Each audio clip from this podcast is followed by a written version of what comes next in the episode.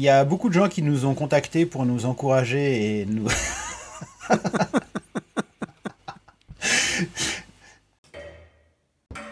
Yves Benaïm. Seb. Pendule de Satoshi.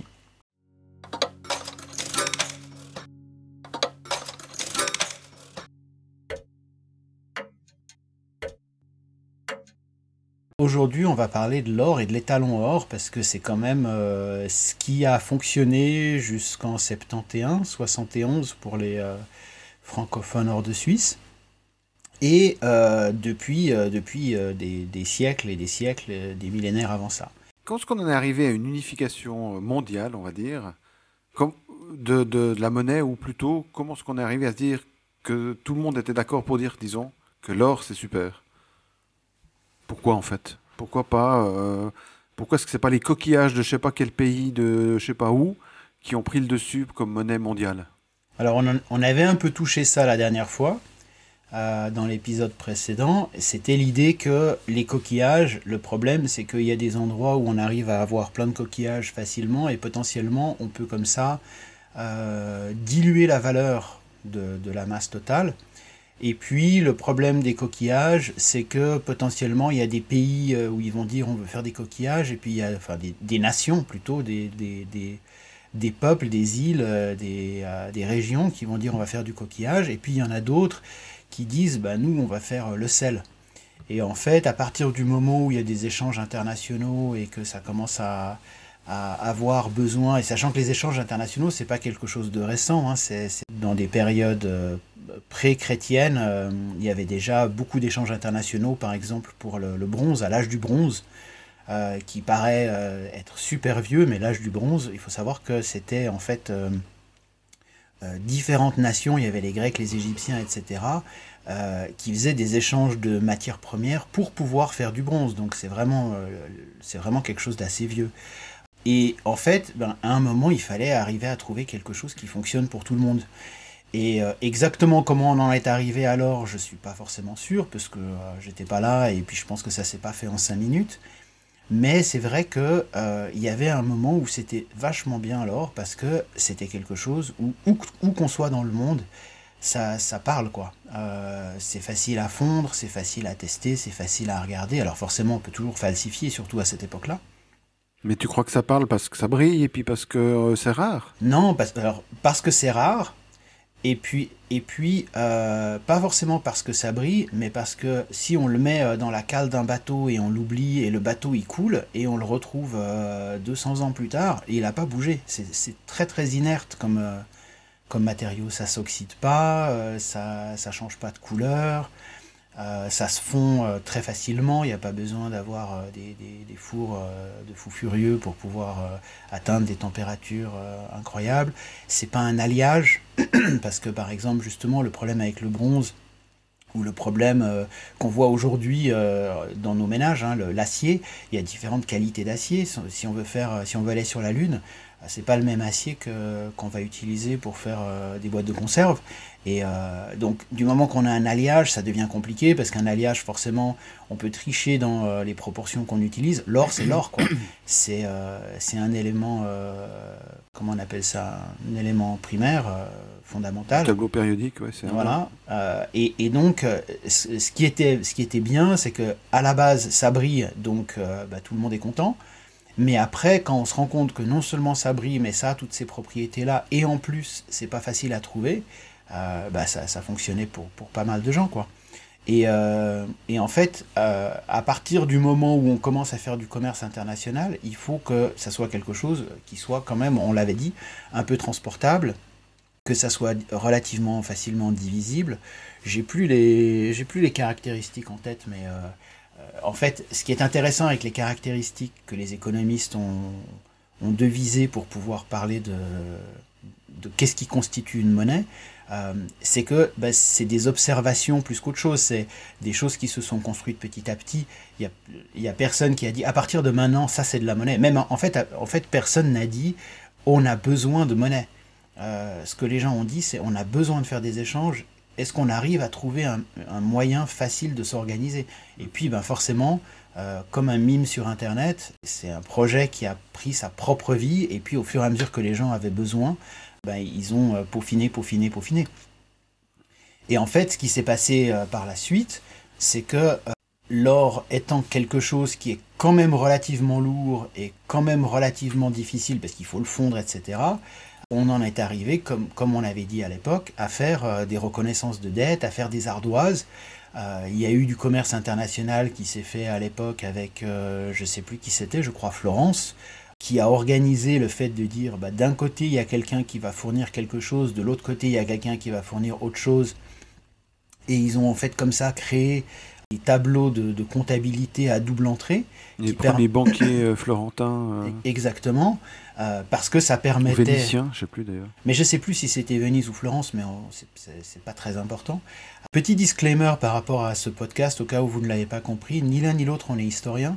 Et, euh, et, en fait, ça importe peu, puisque le but euh, de ce podcast, c'est justement de vulgariser plutôt que de donner un, un cours magistral et vraiment de comprendre des choses qui sont finalement à la portée de tout le monde, mais qu'on nous a un peu euh, tapé sur la tête en nous disant euh, non, non, mais laissez, les, laissez ceux qui savent parler, alors que finalement, euh, la monnaie a été inventée à une époque où on avait une espérance de vie de 20 ans, donc même peut-être même peut-être encore moins.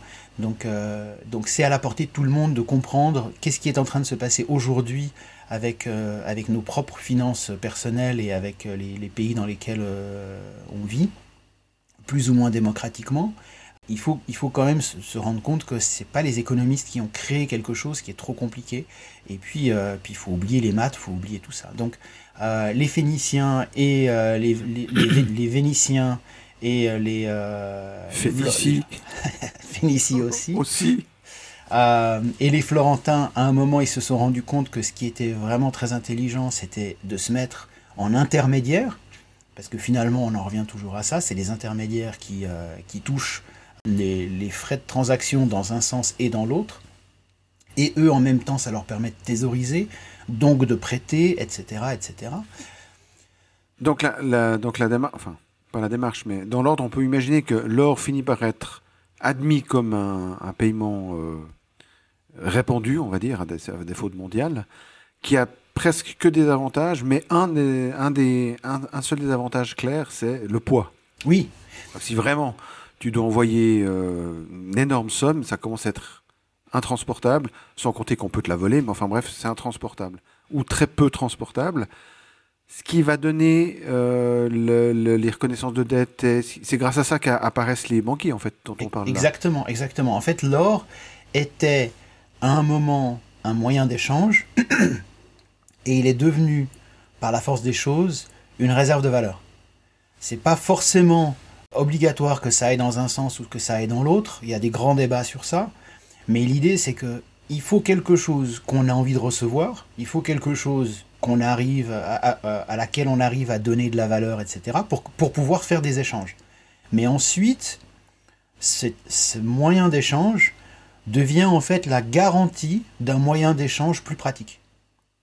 Et en fait, bah, c'est comme une dette ou c'est comme, euh, une recommandation. Ça devient quelque chose qui vient se mettre en garantie du moyen d'échange qu'on va utiliser au quotidien. Mais est-ce que c'est parce que les. Est-ce que c'est dû au fait que c'était des échanges avec des énormes valeurs? Si c'était resté au sein d'un village, on n'aurait peut-être pas, dû, pas eu besoin de passer à de la, monnaie, en fait. On aurait pu. Enfin, de la monnaie. Euh, enfin, on n'aurait pas dû avoir l'or c'est le fait qu'à un moment donné, on doit s'échanger euh, des, quantités astronomiques de marchandises, donc peut-être d'une nation à une autre, qu'il faut payer avec beaucoup d'or, et donc que ça devient mal pratique. Si ça avait été des petits échanges, j'aurais peut-être pas eu besoin de passer par là. Oui, mais tout communique.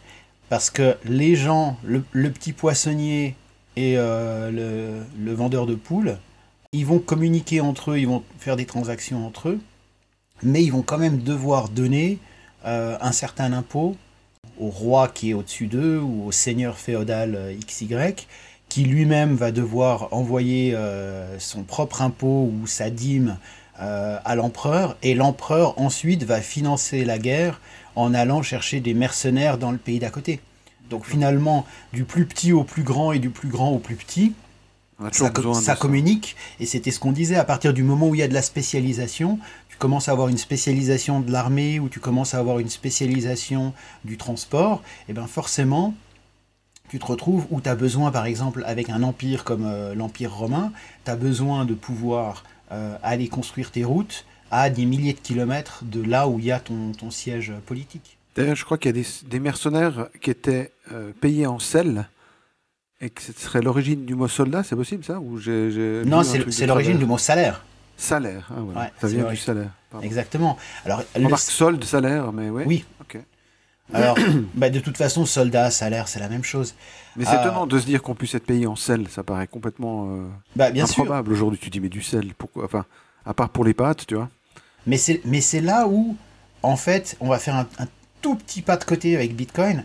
Finalement, tu veux être payé avec ce que tu vas pouvoir, toi, utiliser pour payer le prochain. En fait, c'est vraiment que ça, la monnaie. Il n'y a personne qui s'est dit, on va faire une monnaie qui va être un système clos qui fonctionne par lui-même. L'idée de, de, la monnaie, c'est de dire, encore une fois, on en revient à, celui qui voulait des steaks et à celui qui voulait euh, une hache. À un moment, c'est juste de se dire, j'ai besoin de quelque chose, en face de moi, il y a quelqu'un, il faut que j'arrive à lui donner ce dont lui, il a besoin. Et en fait, c'est une négociation. Quand on arrive à trouver un, truc, un, terrain d'entente où les deux, ils trouvent leur compte, ça devient une monnaie. Le sel, en fait, c'est idéal. Parce que c'est, encore une fois, très facilement divisible, euh, relativement transportable, euh, ça, fonctionne bien, ça s'altère peu, ça sert à, conserver, ça sert à faire plein de choses. On en a besoin pour vivre, donc c'est parfait. Euh, et puis, et puis ça, ça, se trouve, ça se trouve, mais il faut l'extraire. Il y en a suffisamment. Par contre, bah, c'est comme tout, bah, c'est comme, comme ton salaire. bah, tu peux travailler plus, mais au bout d'un moment, tu n'as plus que 24 heures par jour. Donc, euh, donc l'idée du sel, c'est bien, l'idée de l'or, de l'argent, c'est bien, mais ce qui devient vraiment génial, c'est quand on se dit, ok, je dois aller aux Amériques chercher, je sais pas, ça commence à devenir un commerce qui devient très compliqué, et puis avec des sommes qui sont très importantes. Et en fait, plutôt que transporter de l'or dans un sens, transporter de l'or dans l'autre sens, dans sens, on va transporter une lettre. Hmm. Et la lettre, on peut mettre n'importe quel chiffre dessus. Et ça, ça, c'est révolutionnaire, parce que ça permet d'avoir quelque chose qui fait référence à de l'or. L'or, il est quelque part physique, il est là. Mais par contre, la lettre engage encore une fois la réputation de l'intermédiaire. Donc on en revient toujours à cette réputation, à cette confiance, à cet intermédiaire qui va venir. C'est vraiment le début du, du billet de banque, on est d'accord, en vrai. Bah exactement. Alors, alors, le début, en fait... Euh, enfin, l'origine plutôt que... C'est ça, c'est l'origine. Parce que le billet de banque, c'est venu quand, au bout d'un moment, il y a des gens qui disent, vous avez de l'or, on vous garde votre or, mais du coup, on vous donne une reconnaissance de dette. Et avec cette reconnaissance de dette, vous pouvez aller n'importe où, qui nous reconnaît, et puis ils savent que cette reconnaissance de dette, nous, on va l'honorer quand, quand il y en aura besoin. Donc au lieu d'amener ton or chez quelqu'un, tu gardes ton or dans un coffre, là où il est bien. Les, frais de gestion du gardiennage ont été euh, euh, groupés parmi tous les clients de, cette banque ou de, cette euh, institution.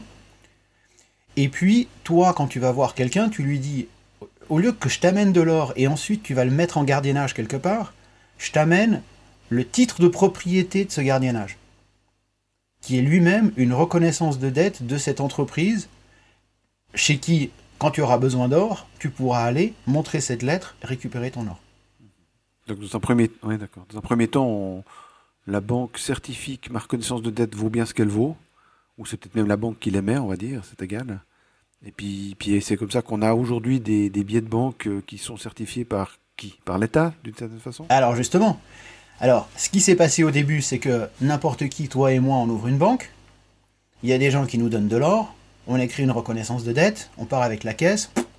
Pas pratique. Puis après, il y a des gens qui ont fait effectivement des banques où ils se sont dit, ben voilà, nous on a une banque, ça fonctionne super bien, mais euh, tu marchais euh, pendant deux jours, tu étais beaucoup trop loin, et puis ta banque, elle avait plus de reconnaissance, elle avait plus de réputation, donc quand tu arrivais avec ta lettre, ils disaient, bah c'est bien, vous avez une lettre, mais moi cette banque, je la connais pas. Mhm. Donc c'est là où ça fonctionnait pas, et c'est là où petit à petit, euh, c'est devenu quelque chose qui était émis par l'État.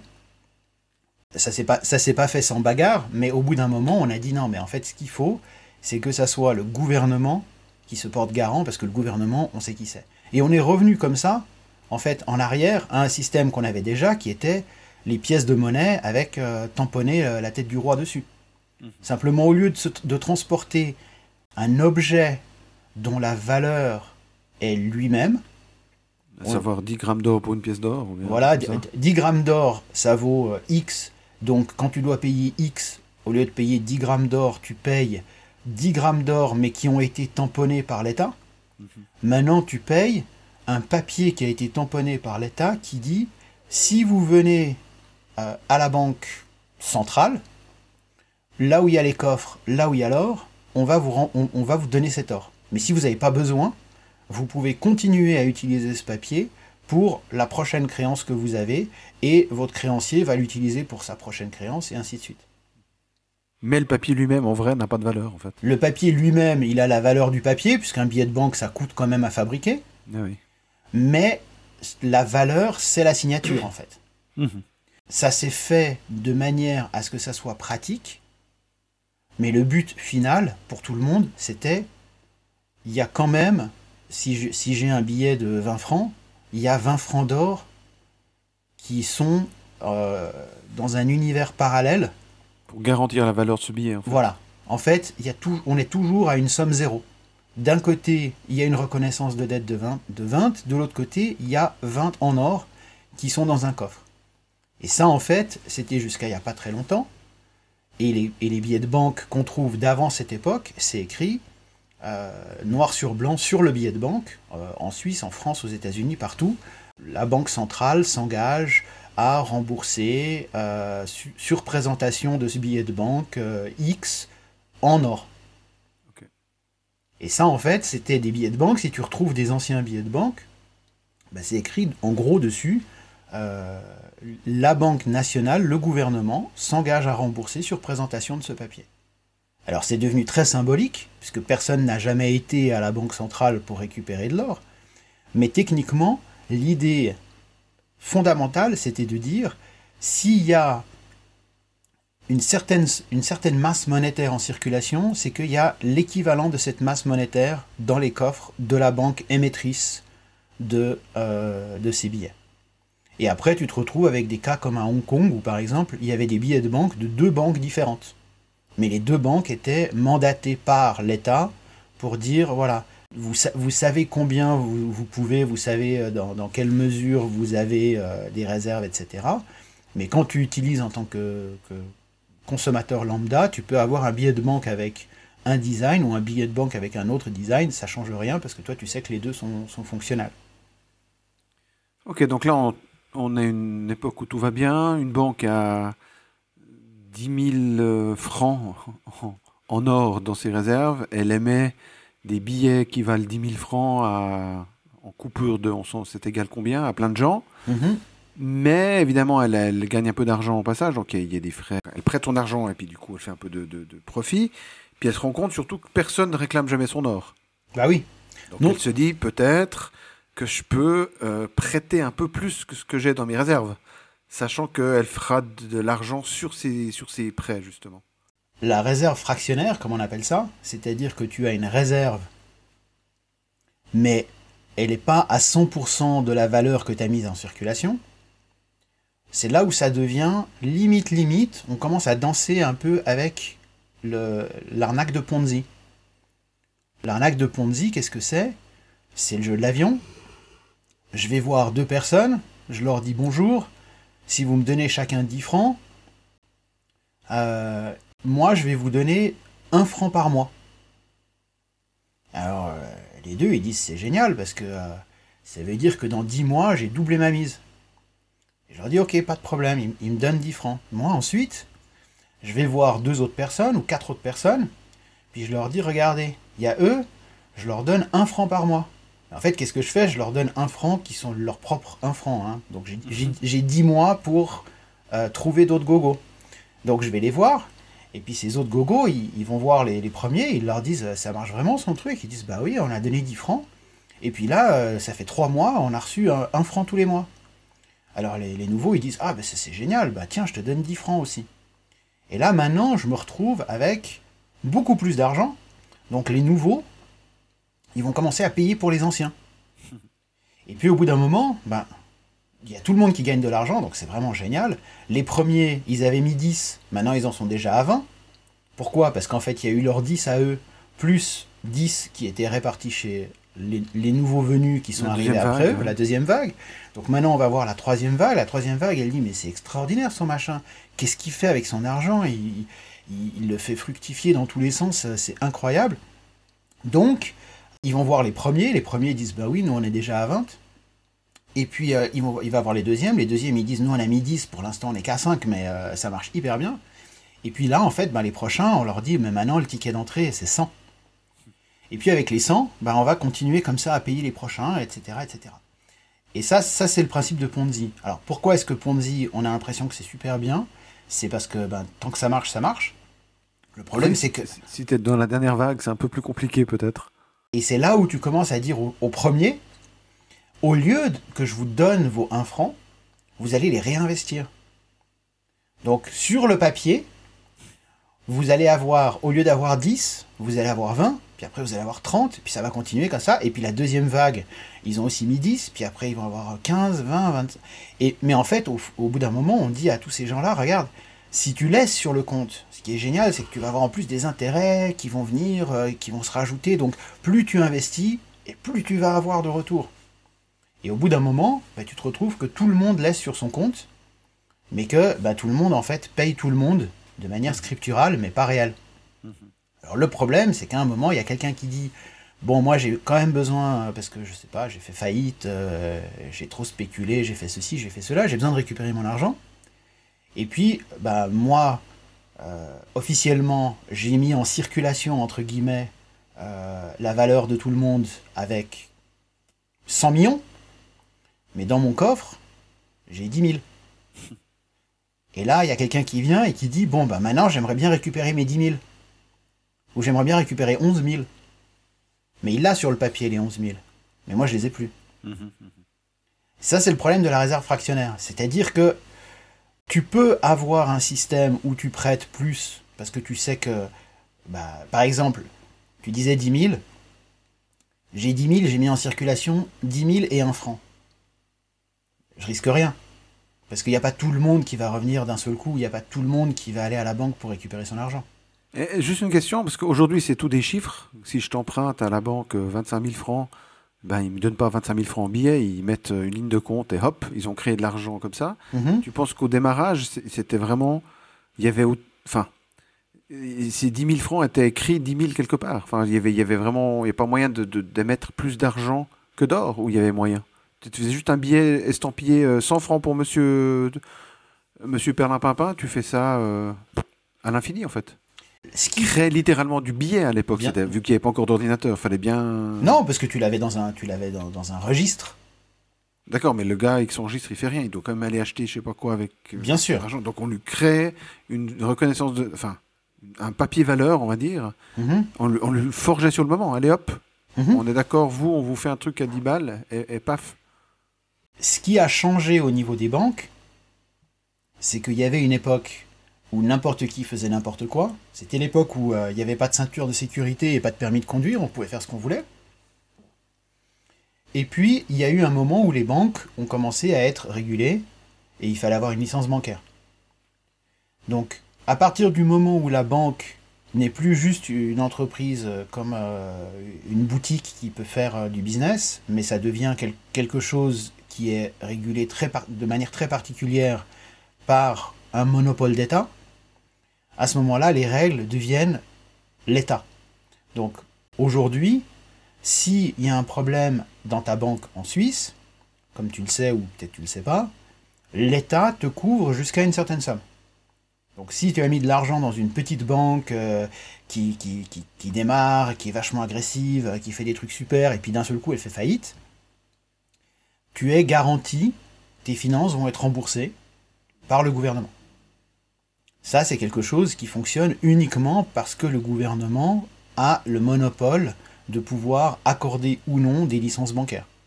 Parce que si n'importe quelle banque pouvait faire ça, ben, la première étape, c'est je fais une escroquerie. La deuxième étape, c'est ah désolé, j'ai fait faillite. Et après, je pars avec l'argent. Mhm. Donc, le système, c'était qu'il fallait que la banque nationale, il fallait que le gouvernement ait dans ses réserves de quoi permettre aux banques de prêter et de faire des choses. Et il fallait aussi qu'elles puissent leur dire, vous pouvez aller jusqu'à une certaine limite, et ainsi de suite. Ce qu'on a vu avec la crise de 2008, par exemple, et on l'a vu aussi avant dans d'autres crises, parce que euh, c'est des bulles, hein. à, chaque, fois il y a un, certain niveau de confiance, et puis après on, essaie de voir jusqu'à où on peut aller jusqu'au moment où ça pète. Mais ce qu'on a vu, c'est que maintenant, c'est pas c'est plus suffisant de dire on a X% dans les, dans les caisses. Maintenant, il faut montrer qu'on a des mécanismes en place pour pouvoir avoir des coups durs au cas où d'un seul coup, il y a 50% qui part, 50% euh, de la valeur qui part, ou 50% de la masse euh, monétaire de la banque qui doit être remboursée à ses clients, etc. Par exemple. C'est un, faux chiffre, mais dans l'idée, c'est de dire, vous pouvez descendre jusqu'à 10% de réserve fractionnaire euh, dans, vos coffres, mais vous ne pouvez pas, à partir de là, investir n'importe quoi, n'importe comment, avec les, les 90 autres pourcents. Ces pourcentages, tu penses que c'est statistique? On se rend compte que de toute façon, il n'y a jamais plus que X% de, de l'argent qui doit être restitué sous une forme ou une autre, donc on peut se permettre de prêter au-delà de ce qu'on a, parce que les gens de toute façon récupèrent jamais tout. Historiquement, la réponse est non. Ok. Donc, c'est pas statistique. Après, ça, peut, ça peut être, voilà, ça peut être de la statistique euh, théorique, mais historiquement, on l'a vu avec la Grèce en 2015, on l'a vu avec Chypre juste avant, on l'a vu avec Lehman Brothers en 2008, on l'a vu dans, plein de, situations. On le voit potentiellement aujourd'hui avec le Canada. Euh, aujourd'hui, aujourd'hui, ils, sont en train de, parler de, bloquer les comptes de, certaines entreprises et potentiellement, ben, une fois, une fois qu'on a lancé la machine, potentiellement de certaines personnes. Euh, ben, si aujourd'hui il y a 20% de la population qui dit on veut récupérer notre argent, il n'y a pas. Ça fait un bank run, on va, bloquer, on va bloquer les... On l'a vu il y a quelques jours, euh, d'un seul coup il y a tout le monde qui a voulu se connecter à son compte en ligne euh, et, en fait, ben, les, on parle même pas des, distributeurs de billets, on parle même pas des offices, hein, des, guichets. On parle simplement des sites web. Les gens ont voulu se connecter avec leur app ou avec le e-banking euh, sur le web et les, euh, les sites des banques canadiennes, ils ont pété. Ils, étaient, ils étaient out, quoi. Parce qu'il y avait trop de gens qui se connectaient en même temps. Donc, niveau statistique, je pense que c'est un peu du pipeau pour, rester euh, correct et en plus pour parler de choses que je connais, parce que je parce suis pas non plus dans le secret des dieux, mais, mais le fait de dire il y a 10% qui va rester dans la banque, et puis euh, les, les 90 autres pourcents, on va s'amuser avec, et euh, on part du principe qu'il n'y a personne qui va venir, en fait ça fonctionne pas comme ça. On, sait qu'il y a des vagues, et puis que d'un seul coup, bah, il y a des gens, ils ont besoin de cash. On l'a vu par exemple en, mars, c'était quoi, 2020, d'un seul coup, la pandémie euh, de Covid a officiellement commencé, et puis on a commencé à dire, euh, bon maintenant il faut mettre des masques, et puis peut-être qu'on va bloquer les frontières, etc. Et puis tout le monde a vendu tout. La bourse s'est écroulée. Alors c'est pas parce que les gens avaient plus confiance en Tesla ou ils avaient plus confiance en Microsoft, c'est parce que d'un seul coup ils ont dit j'ai besoin de cash, je veux sortir du cash. Je veux avoir comme ça des liquidités, même si c'est des liquidités qui sont théoriques, parce que c'est des liquidités qui restent quand même une, ligne d'écriture euh, dans un compte électronique, mais j'ai besoin d'avoir de la liquidité. Et, ça, c'est ça c'est un truc, ben, on, l'a vu ben, là, il y a deux ans, quoi, maximum. Donc, euh, donc euh, le, le, problème, c'est qu'on n'a pas vraiment de réponse. Si tu veux avoir une réponse, tu dois vraiment tâtonner et effectivement trouver vraiment une statistique jusqu'à un certain niveau, mais mathématiquement, tu peux pas prévoir euh, une catastrophe, tu peux pas prévoir d'un seul coup la guerre, tu peux pas prévoir... Euh, euh, bah, en l'occurrence, avec, avec 2008, c'est ce qui a exposé Madoff. Le Ponzi de Madoff qui, qui gérait des milliards et des milliards. C'est à partir de 2008, quand il y a des gens qui ont commencé à dire Oula, ça sent pas bon. Alors, je suis content d'avoir 10% par mois parce que c'est génial ce que fait Madoff, mais j'aimerais avoir un peu des liquidités. Simplement, c'était des gens qui, qui avait besoin de beaucoup de liquidités d'un coup, et puis bah, Madoff, il n'arrivait plus à... Ses partenaires bancaires n'arrivaient pas à suivre, lui-même n'arrivait pas à suivre, et puis bah, d'un seul coup, bah, s'il n'y a pas d'argent, tu es obligé de, de, montrer que tu n'as pas d'argent. Ok, ok. Alors là, on est, on est un petit peu en train d'accélérer à 200 à l'heure. Oui, oui, toujours. toujours. En, gros, en gros, à un moment donné, on dit que l'or, on s'accorde pour lui donner une certaine valeur. Oui. Après, on se dit, bon, c'est quand même difficile à déplacer de gauche à droite. Il y a quelqu'un qui a l'idée, où ça s'est fait tout seul, peu importe la, façon, mais à un moment donné, on arrive avec des papiers valeurs qui disent que ce papier vaut bien 100 euh, grammes d'or qu'il y a dans cette banque. Puis après, ça avance un bout, les banques finissent par être étatisées ou pas, je ne sais pas, mais toujours est-il que euh, vient un moment, elles se disent, bon, on a euh, X en or, mais en fait, on peut prêter ou faire du papier pour deux fois X, trois fois X, quatre fois X, jusqu'à une certaine valeur, ce qui est, ce qui est donc les banques le, fractions. Ça, les, les, La réserve fractionnaire, oui. Réserve fractionnaire. Donc j'ai qu'une fraction de ce que je prête en dur, en fait. Oui. Donc j'ai 10 000 francs d'or, mais j'arrive à prêter aux gens ou à émettre aux gens du papier pour 100 euh, 000, parce que la fraction c'est 10. Mais il y a néanmoins toujours une sorte de corrélation entre l'or que j'ai et ce que je peux émettre comme euh, dette, papier, etc. Mais il y, a toujours une base sur laquelle on se tient. C'est ça. Néanmoins, ça change, ça. Alors, c'est ça. Avec euh, le, en 70 et quelques avec Nixon, tout à coup, ça fait fou. Alors, avant 71, à partir de 44, il y a eu Bretton Woods. C'est le passage au dollar, c'est ça? Alors, c'est ça. Alors, Bretton Woods, c'est la fin de la Deuxième Guerre mondiale.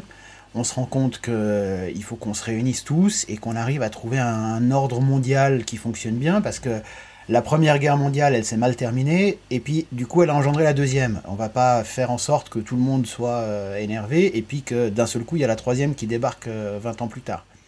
Donc, ils, se, sont tous mis euh, ensemble à Bretton Woods, et puis ils ont commencé à discuter de la vie. Et puis, il y a quelqu'un qui a, proposé, je ne sais plus exactement qui c'était, de, de, faire une monnaie internationale. En disant, un peu comme, comme ce qu'ils ont fait avec l'euro dans l'idée. De dire, on fait une monnaie, on a tous la même monnaie, ça permettra de faire des échanges internationaux, ça permettra que tout le monde puisse... Euh, mais ça va devenir une monnaie qui va être sous le contrôle de tous, mais qui ne sera pas forcément 100% sur l'or. Donc en fait, on va, créer comme ça une réserve de valeur euh, internationale sur laquelle tout le monde pourra se baser. Et puis comme ça, l'économie mondiale aura une certaine euh, stabilité. Moi, je ne sais pas si tout le monde écoute, mais en tout cas, ton chien, il ronfle. Ouais, mon, chien, il, mon chien, il est content. Moi, je l'entends. Lui, il n'écoute pas. Je te promets qu'il n'écoute pas. et, et, puis, les États-Unis, bah forcément, ils, étaient en train de gagner la guerre. Et puis, ils s'étaient rendus compte de quand même comment ça marchait euh, la vie. Juste ah. une question, pourquoi on s'est dit il faut qu'on s'accorde tous? Parce qu'on a sous-entendu que quand même on s'est tapé sur la gueule à cause de problèmes financiers, principalement? Alors, on va revenir un tout petit peu en arrière. À la fin de la première, enfin, la première guerre mondiale, euh, il fallait la financer. Donc tous les États ont dit, on a 100 en or, on va avoir besoin d'avoir beaucoup d'armes et beaucoup de, de payer les soldats et de, de, créer des boîtes de conserve. Donc ce qu'on va faire, c'est que notre sang en or, de manière temporaire, on va faire que maintenant il y a 200 en circulation. C'est pas la fin du monde, mais officiellement, ben, on va faire un petit peu d'inflation et puis on va, on, va, on va jongler un petit peu comme ça parce que le but quand même c'est de gagner la guerre contre, euh, contre l'ennemi. Donc ça ils ont fait d'un côté, ils ont fait de l'autre côté, ça a été un peu la surenchère. Le problème c'est que l'Allemagne l'a fait aussi, mais à la fin, comme ils ont perdu la guerre, euh, au lieu d'avoir euh, beaucoup d'argent et de pouvoir ensuite rembourser et, remettre tout à niveau, eh ben, ils se sont retrouvés qu'on leur a dit maintenant vous devez en plus euh, payer, payer des, réparations à la France, payer des réparations à, tout le monde, payer des réparations à la Russie. Donc ils se sont retrouvés le couteau sous la gorge, ils avaient déjà plus d'argent, c'était la cata. Donc qu'est-ce qu'ils ont fait? Ils ont dit bon ben si on doit payer, on va faire encore plus d'argent. C'est seulement temporaire, c'est pas un problème, mais on va comme ça fabriquer plus de monnaie que ce qu'on peut se permettre d'avoir par rapport à nos réserves d'or. À l'époque, c'était toujours les talons or.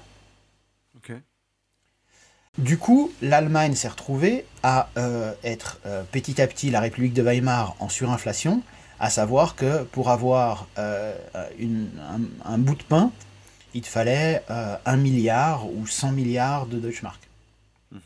Donc euh, forcément, ça ne fonctionne pas. C'était une époque où c'est parti en vrille parce que c'était, bah, tu touchais ton salaire euh, un certain jour de la semaine ou du mois.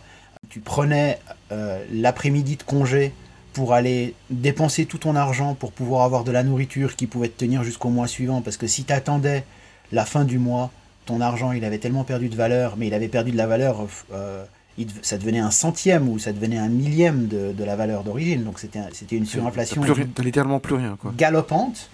Et donc, euh, bah, du coup, l'Allemagne s'est retrouvée comme ça dans cette situation. Et c'est là que, bah, forcément, de fil en aiguille, il y a un type moustachu qui est arrivé et qui a dit Moi, regardez, on nous a humiliés, on nous a ruinés, on nous a mis dans une situation où on peut même plus acheter un bout de pain. On est obligé d'imprimer de la monnaie, on est obligé d'augmenter les salaires euh, quotidiennement parce que euh, il y a tout qui augmente. En fait, c'était pas qu'il y avait tout qui augmentait, c'était que c'était un cercle vicieux d'avoir une monnaie en fait que plus on la plus on la faisait, plus elle perdait de la valeur. Donc forcément, comme elle perd de la valeur, tout augmente On proportionnellement. Et du coup, deuxième guerre mondiale, rebelote. L'idée de, de- de trouver un moyen en 44 d'avoir une monnaie qui fonctionne pour tout le monde, c'était de dire si on est tous avec les mêmes règles du jeu, on en revient au Monopoly, hein. Si on est tous avec les mêmes règles du jeu, il y en a qui vont mieux mener leur barque que d'autres, mais il n'y a personne qui va se retrouver dans une situation tellement catastrophique que la seule manière de s'en sortir, c'est de faire la guerre. De, c'est de mettre un type ultra extrême au pouvoir qui va faire des grandes gesticulations et la prochaine étape, c'est d'aller annexer le, le voisin. Quoi. Donc c'était ça l'idée. Donc ça, c'est Bretton Woods. Donc ça, c'était Bretton Woods, et l'idée du Bancor, c'était de dire, on va faire une monnaie qui n'est pas la monnaie de tout le monde, mais qui va devenir l'étalon euh, sur lequel euh, on, va, on va se baser, qui lui-même sera euh, basé sur l'or. C'est ultra simplifié, mais en gros, c'était ça l'idée. Si ce n'est qu'on n'a pas créé une nouvelle monnaie, les Américains ont Alors, dit Hey, voilà. j'ai une bonne idée.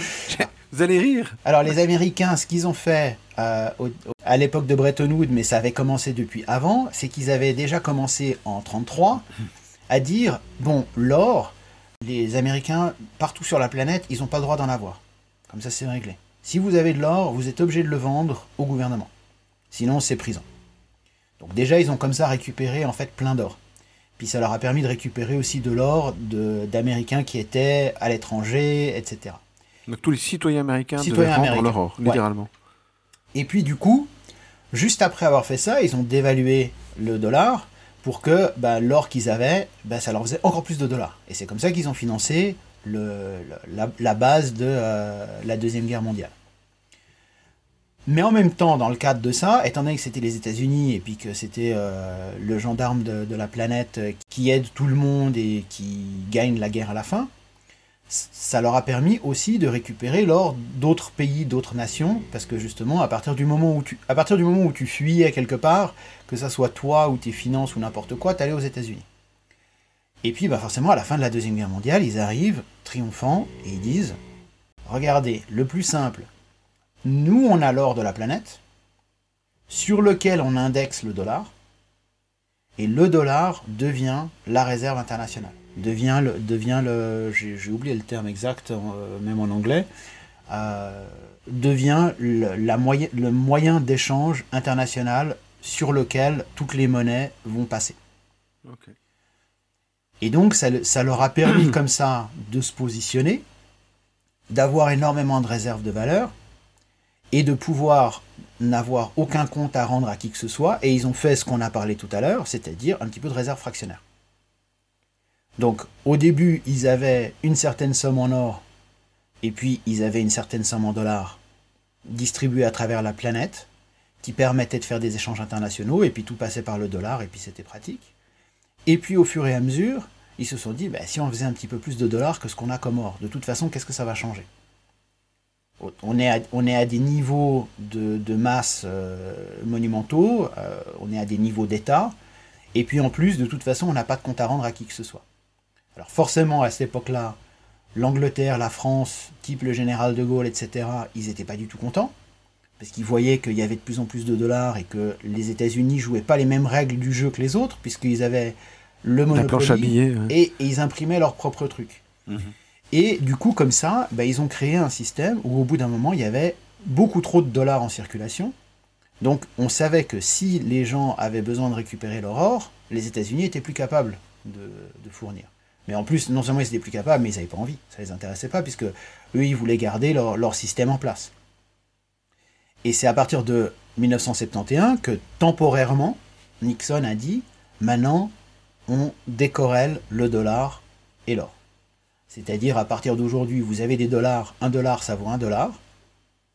Et puis, si vous avez de l'or, tant mieux pour vous. Mais si vous avez un dollar et que vous venez à la, Banque fédérale, ben on ne va pas vous donner un dollar en or. C'est fini. Il n'y a plus d'équivalence. Et pourquoi il a fait passer ça sous temporairement? C'est quoi l'excuse du temporaire? C'est pour dire parce qu'il y avait une raison. Euh Alors c'était pour dire, je sais plus exactement ce qui s'est passé, mais il y avait il y avait la crise du pétrole ou il y avait quelque chose comme ça à ce moment-là. Mais l'idée c'était d'y revenir à un moment ou même quand même Bah c'était quand même Nixon, le type euh, qui s'est fait, euh, qui a été déchu dans tous les sens, euh, qui a fait un truc illégal après l'autre. tricky dicky. Donc c'était un peu voilà. Donc on va dire que c'était pratique pour lui de dire que c'était temporaire. Comme plein de choses qui sont temporaires, bah, l'impôt sur le revenu, c'était un effort de guerre à une époque. Hein. Euh, on partait du principe que les taxes, bah, tu payais des taxes, et puis, euh, et puis à un moment on a dit, bon, ce qui serait bien, c'est que chaque fois que tu gagnes un petit peu d'argent, on en prend un petit peu, comme ça, ça peut aider euh, pour gagner la guerre. Bon, ben c'est jamais parti, parce que si ça, si ça fonctionne, ça fonctionne, quoi. C'est peut-être que temporaire. Bah, on ne sait pas. C'est peut-être en 2025 que ça s'arrête l'impôt. Mais c'est temporaire. C'est temporaire. Et, la, décorrélation de l'or et du dollar, bah, c'était temporaire. Mais bon, personne n'était dupe à l'époque. Aujourd'hui encore moins. Mais du coup, qu'est-ce que ça a permis de faire? Ça a permis de faire que, basé sur, sur cette époque-là, ben, les États-Unis ont pu continuer à imprimer de plus en plus de dollars et partir du principe que leur dollar allait avoir de moins en moins de valeur, mais qu'il y en aurait de plus en plus, et que le gouvernement américain pourrait en avoir autant qu'il veut. Ok. Et... Ok, mais... Ok. Néanmoins, si comment dire Parce que si on fait référence à ces anciennes euh, civilisations ou, peuplades ou, régions qui avaient euh, des, petits bouts de verre, euh, de la verreterie, on va dire, comme moyen d'échange, et qu'à un moment donné arrive un étranger avec des caisses et des caisses de verre, tout à coup, ton verre local vaut plus rien. Parce qu'évidemment, si toi tu me donnes deux petits bouts de verre pour, pour un œuf, parce qu'on sait bien qu'en tout, il y a 1000 bouts de verre, et donc un œuf, ça vaut bien deux bouts de verre. Si quelqu'un arrive avec un million de bouts de verre, ben un œuf, ça vaut plus de bouts de verre. Ça vaut deux bouts de verre, ça commence à valoir 100 œufs. Mhm. Donc il y a cette espèce de plus il y a d'unité d'une monnaie, moins cette monnaie, quelque part, elle vaut face à, de la marchandise.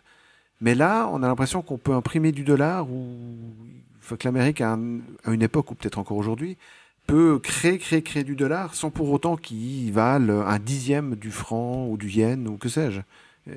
comment ça tient ça? Alors, qu'est-ce qui fait que le dollar, on en imprime, mais ça fait pas comme la République de Weimar et d'un seul coup, il y a tout qui, y tout qui s'écroule? Ouais. D'accord? Parce que c'est ça la question. Le dollar, il y, a deux choses. On va, on va commencer par le début. Le dollar, il y a le pétrodollar. À un moment, les États-Unis ont dit à l'Arabie Saoudite Nous, on a besoin de pétrole, toute la planète a besoin de pétrole. Quand vous vendez du pétrole à qui que ce soit, vous le vendez en dollars. Vous vous engagez à ne jamais le vendre dans une autre monnaie que le dollar. Et ça, il le fait encore Et ça, il le fait encore. Et si vous faites ça, nous, de notre côté, on va faire en sorte que on va euh, vous aider militairement, vous soutenir, etc. Parce que bah, vous êtes une petite nation, euh, voilà. Donc ça, c'est encore aujourd'hui le cas, et c'est la, on va dire, la clé de voûte de plus de 50% de la géopolitique mondiale dans laquelle les États-Unis sont impliqués. La guerre en Irak, l'Afghanistan, tout ce que tu veux à un moment ou à un autre, on en revient toujours au pétrole. Et en fait, l'idée, c'est de dire l'énergie, c'est super important. L'énergie, tout le monde en a besoin. dans tous les pays, toutes les régions, si l'énergie, à chaque fois qu'il y a quelqu'un qui veut en acheter, là où il y a le plus gros producteur, il est obligé d'utiliser le dollar, bah, tu es obligé d'avoir du dollar pour pouvoir l'utiliser. Ça, c'est la, ça, c'est la base. Ça, c'est le pétrodollar. Maintenant, le deuxième truc, c'est que les États-Unis, à part la Chine, euh, qui, produit énormément, les États-Unis sont quand même des très très gros producteurs de plein de choses. Ils produisent euh, des bagnoles, ils produisent euh, de l'armement, ils produisent plein de choses. Ils produisent Hollywood, c'est, pas, pas négligeable. Ils produisent énormément de choses. Donc, à partir du moment où eux ils disent, nous notre monnaie c'est le dollar, et on est encore dans un système où le dollar, c'est le moyen d'échange de, de, tous les pays, parce que finalement tout le monde utilise le dollar. La Suisse communique avec la Suède, euh, ils vont, ils euh, se faire des transactions en dollars. Pour plein de choses, peut-être pas tout le temps, mais les deux ont du dollar, les deux ça fonctionne. Alors peut-être pas la Suisse, parce que la Suisse c'est au milieu de l'Europe, mais on va dire euh, n'importe quoi, l'Inde et la Suède, les Suédois n'ont pas besoin d'avoir la monnaie indienne, les Indiens n'ont pas besoin d'avoir de l'euro, donc ils vont trouver un, moyen. Et c'est là où je fais, un, je fais un parallèle, étant donné qu'on parle de toute façon dans tous les sens, c'est là où euh, il y a eu des discussions avec la Russie et la Chine pour faire euh, de la vente d'énergie, euh, de gaz et de pétrole, qui était en euros. Ah et ça, forcément, les États-Unis, bah, ils grincent un peu des dents mais hyper Ça devient très compliqué géopolitiquement, parce que bah, il y a le pétrodollar, il y a, y a ceci, il y a cela. On est quand même toujours dans le système de Bretton Woods, où les banques centrales ont des dollars, le commerce international se fait en dollars. Le vrai problème, c'est que tout le monde surfe la vague du dollar et que les États-Unis, eux, ils disent bon, bah, on tire un peu la couverture à nous, étant donné que c'est nous qui avons la machine à billets. Et que ce dollar en question n'est pas du tout corrélé à une vraie valeur, en fait. Donc c'est ça. Donc on n'a on pas forcément de compte à rendre par rapport à combien il y a de dollars en circulation. Par contre, ce qu'on peut faire, c'est qu'au fur et à mesure, votre dollar, il va valoir un peu moins. Et en ça, les États-Unis se comportent avec le reste de la planète comme ton gouvernement se comporte avec toi. En disant, l'inflation, c'est super. On va faire que ce que tu as dans la main, au fur et à mesure, ça fond un petit peu tout le temps c'est bien. Et ça, ça, c'est en Suisse, hein, il n'y a pas besoin d'aller chercher dans des pays euh, super euh, exotiques. On va faire en sorte que petit à petit, euh, ton pouvoir d'achat, il va se réduire. Ça va t'encourager à consommer plus, à produire, à travailler, à investir, blablabla. Bla bla. Et les États-Unis font ça au reste de la planète. En disant on a du dollar, et en fait on va juste en mettre un peu plus en circulation, donc on va le diluer tranquillement. Mais comme vous allez faire plein de, plein de business, vous allez avoir euh, un accès à du dollar de, de, plus en plus, vous allez investir, vous allez faire plein de choses.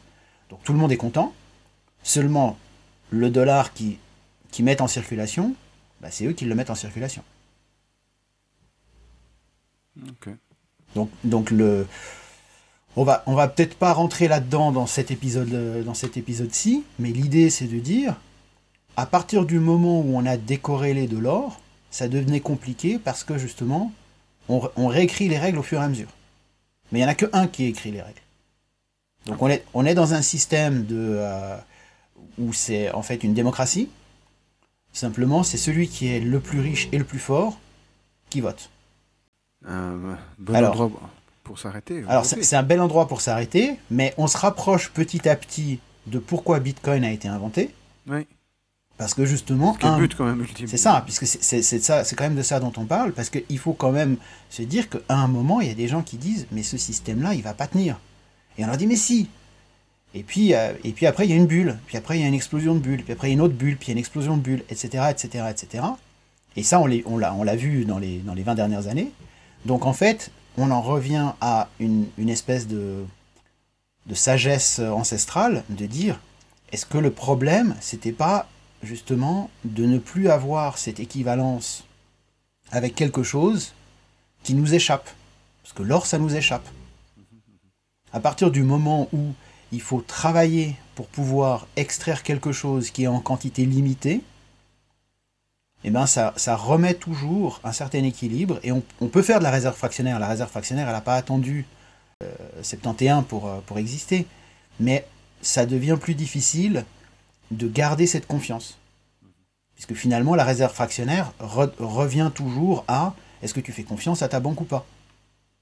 Si tu sais qu'ils sont en train de, de jouer euh, avec le feu, bah tu retires ton argent et puis t'es tranquille. Faut juste pas être le dernier. Oui. Et là, aujourd'hui, si tu voulais retirer ton argent du système mondial, tu fais quoi? Bah, c'est pas ce que ça veut dire. Tu dis, on sait pas en fait. Tu dis, bah, je prends du cash, mais Alors, tu ne retires pas vraiment du système mondial. Enfin, exactement. c'est- pas très clair. Donc, tu sais. Donc aujourd- aujourd'hui, les gens qui ont besoin de retirer leur système, parce leur, leur argent du système, parce qu'ils se rendent compte que potentiellement c'est un château de cartes qui va s'écrouler, ben ils achètent de la bourse. Ils achètent de l'immobilier. Et du coup, on se retrouve avec, depuis 1971, une explosion de la bourse, une explosion de l'immobilier, parce que et de terrain en général, parce que, ben, en fait, c'est pas les prix de l'immobilier et de la bourse qui montent. C'est juste que les gens qui ont besoin que ça fonde pas vont investir dans la bourse et l'immobilier. Après, il y a- plein de théories euh, dans tous les sens hein, sur ça. C'est évidemment euh, ultra simplifié. Mais c'est toujours. C'est un peu comme tu sais, quand tu es dans le train, puis tu as l'impression que c'est la gare qui part. Non, tu as l'impression que, que c'est la gare qui roule et que toi, tu es, stationnaire. C'est toujours une question de point de vue. Si tu es dans un système où en fait, tu as toujours le même pouvoir d'achat, tu as l'impression que ça fonctionne. Si tu es dans un système où ton pouvoir d'achat il baisse de plus en plus, tu as l'impression que la vie devient de plus en plus chère. Et en fait, si tu veux garder ton pouvoir d'achat, tu achètes une maison à 100 000 francs aujourd'hui, enfin non, il y a 20 ans, aujourd'hui elle vaut 1 million, tu vas dire, ah c'est génial, elle a fait x10. Mais en fait, elle n'a pas fait x10. Ce qu'elle a fait, c'est qu'elle a juste gardé la valeur par rapport à, à- à- Tout le reste. en fait. à tout le reste par rapport au système. Mais là où ça devient dangereux, c'est que au bout d'un moment, bah, des maisons comme de l'or et, euh, et du terrain comme de l'or, bah, c'est en, quantité limitée. Donc tu te retrouves que proportionnellement au salaire moyen, une maison, on va dire, il y a 50 ans, c'était peut-être 3 ans de, de salaire. Et puis aujourd'hui, c'est, euh, je dis n'importe quoi, 15 ans de salaire. Et c'est là où tu te rends compte qu'il y a quand même un déséquilibre parce que bah, y a des gens qui achètent des maisons parce que c'est la seule manière de sortir d'un système où au fur et à mesure la- le pouvoir d'achat fond. Donc, Bitcoin. Voilà. Comme quoi, hein. On aurait Voilà. pu commencer par là, en fait. Bah, c'est ça. Donc on a fait deux épisodes, mais maintenant je pense qu'on a, Donc, euh, on peut s'arrêter quoi. Voilà. Bon, eh ben, euh, rendez-vous euh, au prochain épisode. bah oui. Eh,